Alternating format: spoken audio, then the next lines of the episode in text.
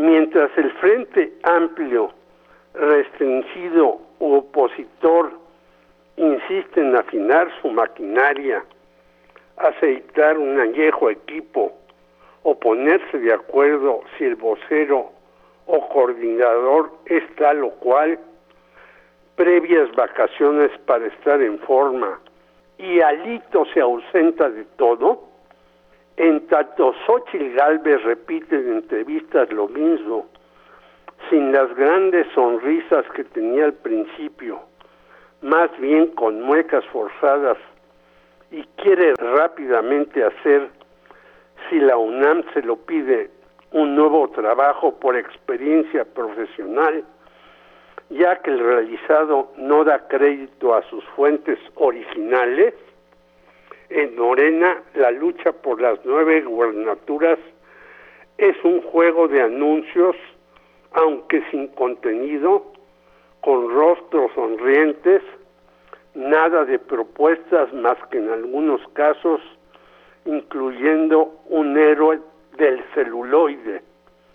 Omar García Harpus es Batman, santos murciélagos. En Puebla, por ejemplo, Julio Huerta se retrata con Claudia Sheinbaum para decir que el bastón de mando lo apoya. Ignacio Nacho Mier señala que, que es el legislador más cercano a López Obrador. Y Alejandro Almenta, primo del anterior, de Nacho, aparece en revistas espectaculares, bardas alquiladas y mantas que están por todos lados. Los otros no tienen el dineral que los dos segundos que acaparan el terreno, el aire y las edificaciones.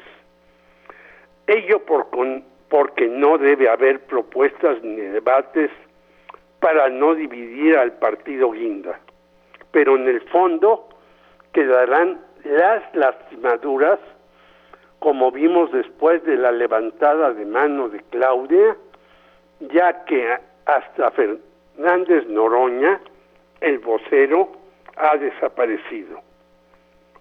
Una sola pregunta para el movimiento que ganará en 2024. ¿Quiénes aportaron para tanta propaganda sin sentido, incluida mucha de vinil contaminante. Grave que una organización que trata de cambiar el rumbo del país acepte recursos no transparentes.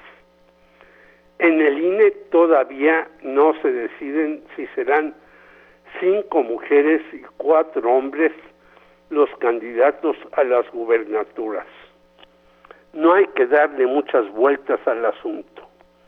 Es tiempo de mujeres podrán sacar adelante mejor la grave crisis que vivimos en este neoliberalismo que continúa depredando el mundo.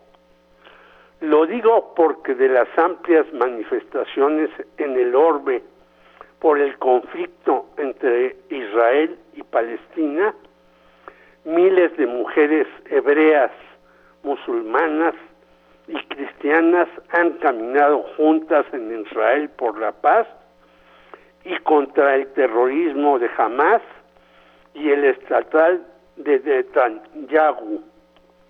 Y la cantante israelí Yael de Kimbom nos muestra cómo la música puede transformar al mundo.